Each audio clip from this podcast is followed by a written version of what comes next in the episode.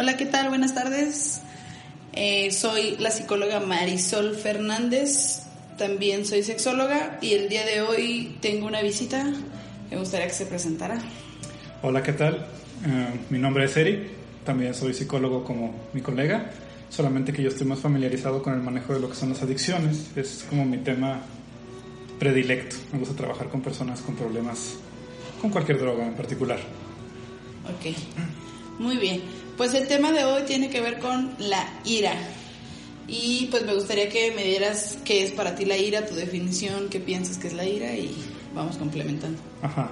Bueno, este, de entrada, em, sobre todo para los que ya están familiarizados con esta, esta suerte de película que, que, todo el mundo conocemos sobre las emociones, ¿no? Nos habla de que la ira es una emoción básica, que es básicamente una manifestación de enojo por alguna situación que se puede desencadenar, ya puede ser algo aversivo, puede ser una, una situación hostil, ¿sí? Y la respuesta natural de la persona pues es como eh, reaccionar de forma violenta, agresiva, ¿sí? O con cierta celeridad, digamos.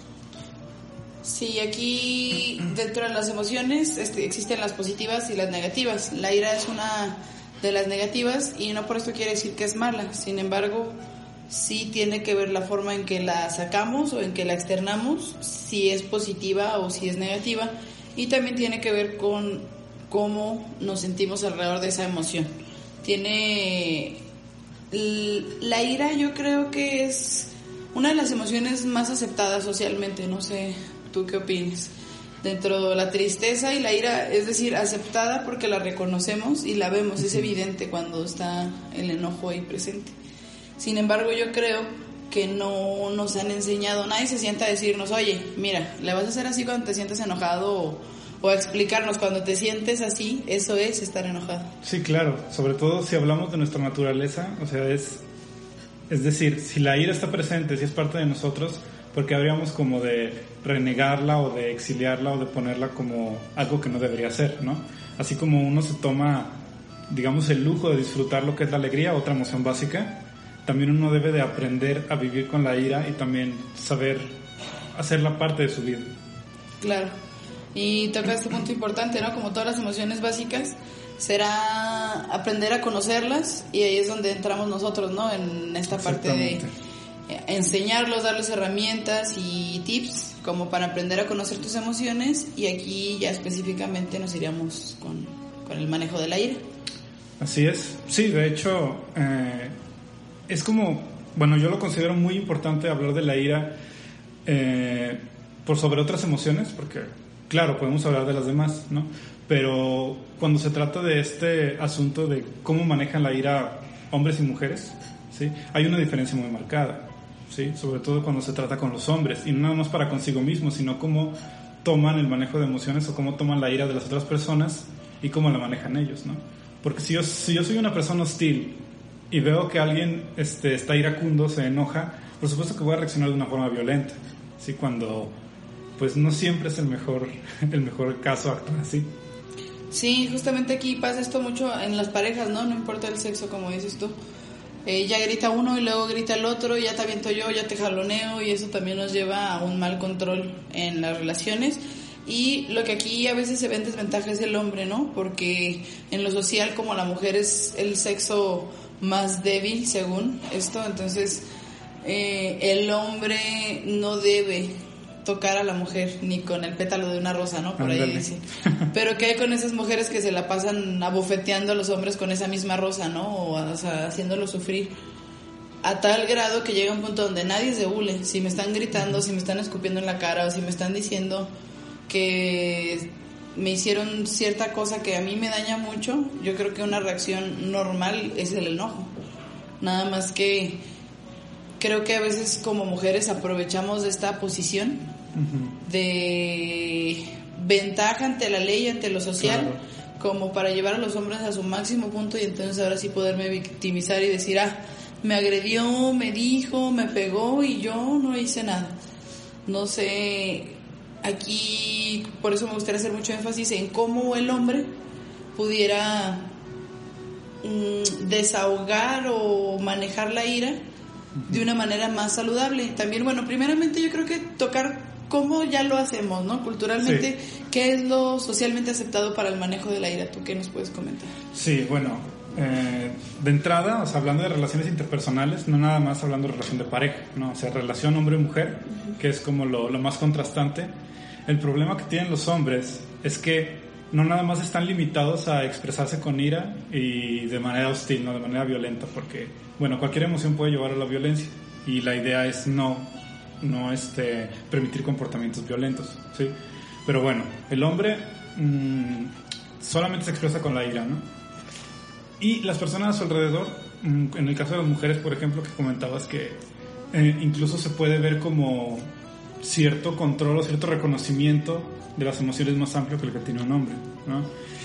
Eh, cuando una mujer se enoja, un hombre que no tiene el conocimiento de sus emociones, que no tiene la percepción correcta, también va a anteponer una excusa o va a este, inventar una situación que justifique el por qué la mujer también está enojada, ¿no? Como este, este, tipo de frases típicas de, ah, está enojada, seguro son las hormonas, ¿no?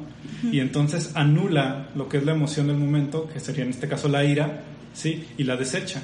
Y en su caso, mmm, está enojado, no se le acerquen, o sea, es como, como un animal muy hostil, ¿no? Está enojado, no se le acerquen, si te acercas, es tu problema, te atienes a las consecuencias y no hay vuelta atrás, ¿no? Es, es la cuestión de voy a actuar como mejor me dé a entender, eh, ahora sí que mi instinto, ¿no? Entre comillas.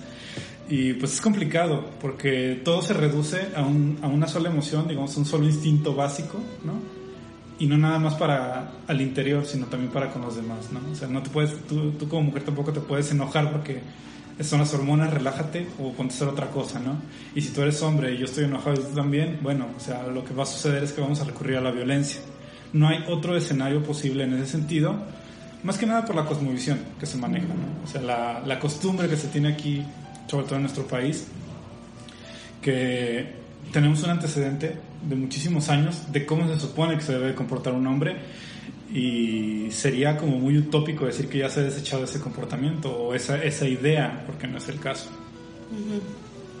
¿Qué ejemplos cotidianos podemos retomar? Sí, eh, bueno, tengo, tengo el recuerdo de un paciente que hace un tiempo acudió conmigo porque tenía problemas con el alcohol, ¿sí? Era una persona que constantemente o sea, consumía alcohol como lo solemos hacer aquí en México, ¿no? Cada fin de semana y en cantidades muy grandes, ¿sí? Y te voy a decir la verdad, aunque, aunque suene un poco escandaloso, ¿no? Eh, si bien hay mucha gente que tiene problemas con el abuso del alcohol, son personas funcionales, ¿sí? Y en cuestión de adicciones, si eres funcional, bueno, todavía estás dentro de un rango en el que se te puede, digamos, rescatar, ¿no? Entonces esta persona también era, era de un consumo excesivo cada fin de semana, pero era funcional hasta cierto punto. ¿Por qué hasta cierto punto? Porque consumía alcohol, pero se ponía muy, muy mal y se ponía violento, ¿no? Y por supuesto que esto era una manifestación de esta represión de sus emociones, incluso de la propia ira, ¿no? Porque cuando estaba sobrio en sus, en sus cinco sentidos, mmm, era una persona que no expresaba absolutamente nada, ¿sí? O sea, ni siquiera se daba el lujo de expresarse, expresar en, en, enojo, ¿sí? Ira, así tal cual. Entonces lo que pasaba es que ya estando ebrio, antes de ponerse sentimental o cualquier otra cosa, buscaba el conflicto. Entonces es una suerte de vamos a tomar todo lo que, ahora sí que voy a tomar todo lo que sentí durante la semana, lo voy a este, acumular en este momento y lo voy a desencadenar como una explosión de ira. ¿no? Y tuvo muchos conflictos en esa parte, o sea, se peleaba con gente, lo corrieron de lugares, incluso chocó su auto, perdió la licencia, ¿no? O sea, y todo esto fueron como desencadenados por la misma ira, ¿sí? Porque en, mmm, contraponiendo un caso, ahora sí que contrario, hay personas que cuando están muy ebrias o cuando están de fiesta y se ponen muy mal, ¿qué pasa? Se quedan dormidos, se quedan inconscientes, ¿no? Y ya, o sea, de ahí ya no pasan. Pero este sujeto tenía estos arranques de ira así tremendos, ¿no? Al punto de arriesgar su vida, ¿no? O sea, suena exagerado, pero sí. O sea, la ira nos puede llevar a, a poner en riesgo nuestra vida. Yo creo que es más común, ¿no? Más común de lo que se platica o de lo que se analiza, porque a lo que voy con todo esto es socialmente aceptado que un hombre se enoje. De hecho, si te pego, tú me pegas más fuerte y yo te demuestro que soy más en lugar de buscar una conciliación o si yo te pego y tú no respondes, viene la típica frase despectiva, ¿no? ofensiva, eres poco hombre o todo ese tipo de cosas donde al no responder con violencia entonces estás mal. Y creo que tiene que ver con esto que te digo, de lo, de lo cultural, inclusive el, el modo de manejar, manejamos como hasta la ofensiva, ¿no? Me meto y si te me metes voy, busco la manera de estarte jodiendo hasta que no te me quites del camino. Entonces, esto también son situaciones de ira con los hijos y de repente ya estás en la casa y están los niños risa y risa en el cuarto y jaja, y el papá llega intolerado del trabajo, se sienta y ya cállense y esta parte donde también el no tolerar que otra persona sea feliz porque tú no eres feliz también tiene que ver con el manejo de la ira, o sea, a lo que voy también es como asociamos ira con esto que tú me acabas de decir, ya golpear y me pongo tan mal que me pongo violento, pero a veces la ira contenida es de las más peligrosas porque es silenciosa y puede llevar también a, a crear mucho resentimiento interno. Sí, no, no hay lugar para la diplomacia en estos casos. Eh, ahorita que lo comentabas, recordé que comentabas también esta parte de la ira acumulada, ¿no? Y la manera en cómo lo expresas que también puede desencadenar pues, incluso violencia psicológica, emocional, no, nada más física.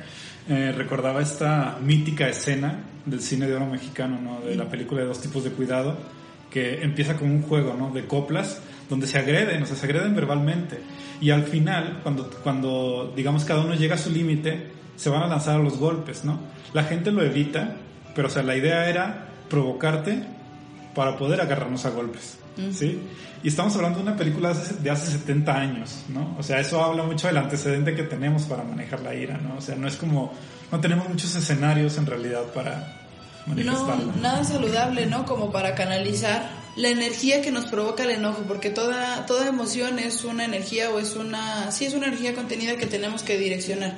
Esto quiere decir que si tú vas a un psicólogo, vas a un tratamiento o empiezas a conocer tus emociones, no quiere decir que vas a desaparecer la ira, la tristeza o que ya no la vas a, a volver a sentir nunca. Al contrario, la, la puedes sentir, la puedes focalizar en tu cuerpo, darle salida y de este modo entonces empezar a buscar actividades que encajen con nuestro ritmo de vida, con nuestra personalidad y aquí me gustaría que, que me dieras tú algunas sugerencias de actividades para enfocar de una manera más saludable la ira. Creo que algo que has hecho mucho hincapié es en buscar la personalidad de cada quien para no, no caer en actividades que creyendo que me van a hacer sacar la ira, me vaya a hacer algo que a la vez no me ayude a canalizarlo. Sí, eh, más que nada porque una misma receta no va a funcionar para todos, ¿no? O sea, no estamos hablando de recetas de cocina ni de ingredientes específicos, o sea, somos personas y tenemos una amplia gama de, de personalidades, ¿no? Yo procuro que primero se echen un clavado hacia adentro, ¿no? Y traten de entender por qué actúan como actúan. Piensa en qué momentos te has sentido muy, muy enojado, o sea, trata de recordarlos y trata de sacar cómo fue que se desencadenó. Vamos así como en retroceso, un paso a paso, para ver de dónde viene la ira. ¿no? Y muchas veces la ira viene de otras emociones. Entender de dónde viene la ira, o sea, un, clavado hacia dentro de sí mismos, porque muchas veces no, no nos tomamos el tiempo, ¿no? no nos tomamos el tiempo de despertar y decir, ah, caray, sigo vivo, ¿no? O sea, puede sonar absurdo, pero es una conciencia de sí mismo. ¿sí? Esa, ese es un, un, primer tip. Sería como autoanálisis, ¿no? Detenerte a ver de dónde viene, cómo me enojo, en qué momentos, y para eso estamos nosotros como apoyo, que pudiera ser ir con una persona que te pueda ayudar a confrontar todos los momentos donde explotamos, ¿no? Claro, porque, o sea, el autoanálisis no es tan complicado, pero no estamos familiarizados con ello. Ese es el detalle. Muy bien. Eh, pues yo creo que algo uh, que contrarresta directamente la ira es el deporte. Yo creo que es el, la manera más fácil de canalizar o de sacar la energía que ya contiene la, la ira, de enfocarla y regularmente yo recomiendo deportes como box, artes marciales, que sirva de desahogo y que gaste la energía. Inclusive el CrossFit ayuda bastante a esto, a, a agotar toda esa energía que ya traigo fluyendo y también pues enfocarla porque otra cosa súper importante es que las emociones no las vamos a dejar de sentir vamos a, a continuarlas sintiendo pero ¿qué voy a hacer con esa emoción? ¿voy a agarrar y golpear? ¿o voy a decidir salirme, echarme un cigarrito y que era esta parte donde entran también pues un poco las sustancias? Sí. ¿Cómo podríamos usar de una manera saludable, si podemos decirlo así, o de una manera más productiva, el alcohol para el manejo de la ira.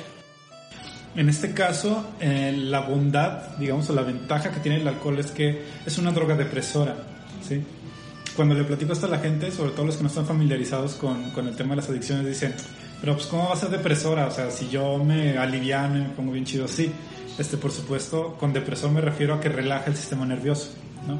Entonces, por eso te ayuda a desinhibirte y a relajarte. Pero después de eso viene como el bajón de energía, ¿no? O sea, como que baja el voltaje del cuerpo y estás como en una capacidad inferior. Entendiendo esto, por supuesto, bebiendo alcohol en una cantidad moderada, ¿sí? Porque yo sé que es difícil, porque muchos de nosotros no tenemos esta moderación, ¿no? Tenemos la idea de, o sea, me quiero embriagar porque me quiero embrutecer. El detalle aquí radica en que hay que tomarse también la molestia de moderarse en esa parte. ¿Para qué? Para que actúe a nuestro favor el alcohol. ¿no? Ahora sí que, eh, si de verdad quieres un efecto benéfico de parte del alcohol, modérate. Hay que moderarse. Dejando de lado, ahora sí, no, para las personas que, que se ponen como muy escépticas, ¿no? O muy renegadas, dejando de lado los aspectos saludables, ¿no? Creo yo que un, un buen punto para, para, moderarse en el alcohol es para obtener sus bondades. Y en este caso, o sea, al relajar el sistema nervioso, ayuda también a poder expresarte mejor, ¿no? Sobre todo cuando estás con una persona de confianza, que por supuesto muchas veces eh, son situaciones muy íntimas, ¿no? Es decir, estoy con mi grupo de amigos de toda la vida, estamos bebiendo, ¿no? Entonces me relajo un poco y puedo expresar lo que estoy sintiendo en ese momento, ¿no? Sobre todo combinado con lo social, ¿no? Creo que aquí es, es la, la, parte más rescatable en el punto donde me puedo relajar y puedo expresarme. También puede ser estando solos si lo vamos a hacer enfocado. Yo creo que ese es el chiste. No es para distraerme y olvidar y ya no pensar en eso, al contrario con toda la intención le voy a hablar a mis amigos y les voy a decir, oigan, ¿saben qué? Ando bien molesto por esto por esto, se me antoja echarme unas chelas. ¿Cómo ven? Le caen a platicar. Pero no es como, ay, dejarme una fiesta, distraigo a todo el mundo, no lo hablo, me disperso, gasto dinero que no tengo y el lunes me vuelvo a estresar porque se me viene todo encima. ¿No tengas por ahí alguna otra sugerencia para las personas que nos estén escuchando? Pues más bien complementarlo, ¿no? O sea, es una cuestión de intimidad, ¿sí? O sea, si tenemos personas con ese nivel de confianza, eh, con las que nos podemos expresar tal cual somos, hay que aprovecharlo, ¿no? O sea, por supuesto que no se monopoliza que ah, el psicólogo se va a encargar de ayudarte a, a, entender cómo manejar tus emociones y nada más él, ¿no? O sea, no se trata de eso, ¿sí? Hay otras herramientas en el día a día, en el día a día, como había comentado hace un momento, ¿no? Ciertos sistemas o subsistemas que nos ayudan, ¿no? Y en este sentido entran las redes de apoyo, ¿sí? Eh, dejando de lado lo que es este, el consumo del alcohol o de cualquier otra droga, las redes de apoyo son importantísimas para entendernos también a nosotros mismos, porque es, digamos, un ojo ajeno o una perspectiva más amplia de cómo nos comportamos, sobre todo para, para entender cómo se desencadena la ira en nosotros. Para resumir, tenemos varias emociones básicas. Una de ellas es la ira, eh, y un mal manejo de emociones nos puede llevar a que todas las emociones desemboquen en ira. También lo importante será el autoanálisis, ver cómo me enojo, ver qué está pasando, cada cuánto, si realmente eh, soy yo el que se enoja o también es el ambiente el que me lleva a sacarme de mis casillas. Y por último, buscar canalizar esta emoción de una manera saludable, es decir, a través de algún deporte que me encaje con mi estilo de vida, eh, tratando de gastar la mayor energía posible que me producen esas emociones que a lo mejor ya entiendo o no entiendo, ¿no? También. Por otro lado, buscar lo social, el apoyo social, ya sea con amigos, familia, que es esto de eh, redes de apoyo. Y en algún punto echarle algo de sabor con algo de, de, alcohol, si es posible y si es algo que va con tu estilo de vida, porque hay mucha gente que tampoco toma y esta no es una, una opción. Pero eh, usar con medida una, una que otra cervecita como para abrir conversación y también yo relajarme un poco y poder expresarme, pudiera ser eh, una buena sugerencia. Y la psicoterapia, que no se nos olvide, ¿no? Digo, eso creo que es el punto número uno y el más importante que no debemos olvidar, buscar apoyo profesional y para complementar todos estos puntos de apoyo. Sí. ¿Algo más que desees agregar? Pues no, yo creo que, este, en resumen, tenemos muchas herramientas a la mano para poder, este, darle una vuelta de tuerca ¿no? a ese comportamiento que eh, no decirlo malo, más bien un comportamiento que a veces nos puede traer como consecuencias que no esperábamos o que no buscábamos, ¿no? Entonces, pues es nada más cuestión de ponernos las pilas y tomar lo que mejor nos sirva, ¿no? Para hacer este cambio. Va. Pues muy bien, eh, búsquenos en nuestras redes sociales. En mi caso estoy como psicóloga y sexóloga Marisol Fernández. Marisol se escribe con Y. Estoy en Instagram, Twitter, YouTube, Facebook y por ahí en otros lugares. Así que búsquenme y no sé tú cuáles sean tus redes. Pues sí, a mí me encuentran como Eric Falconi. Falconi como el, el malo de Batman. sí, así también me, me, encuentran en mis redes. No, no hay mucho pierde. Va que va.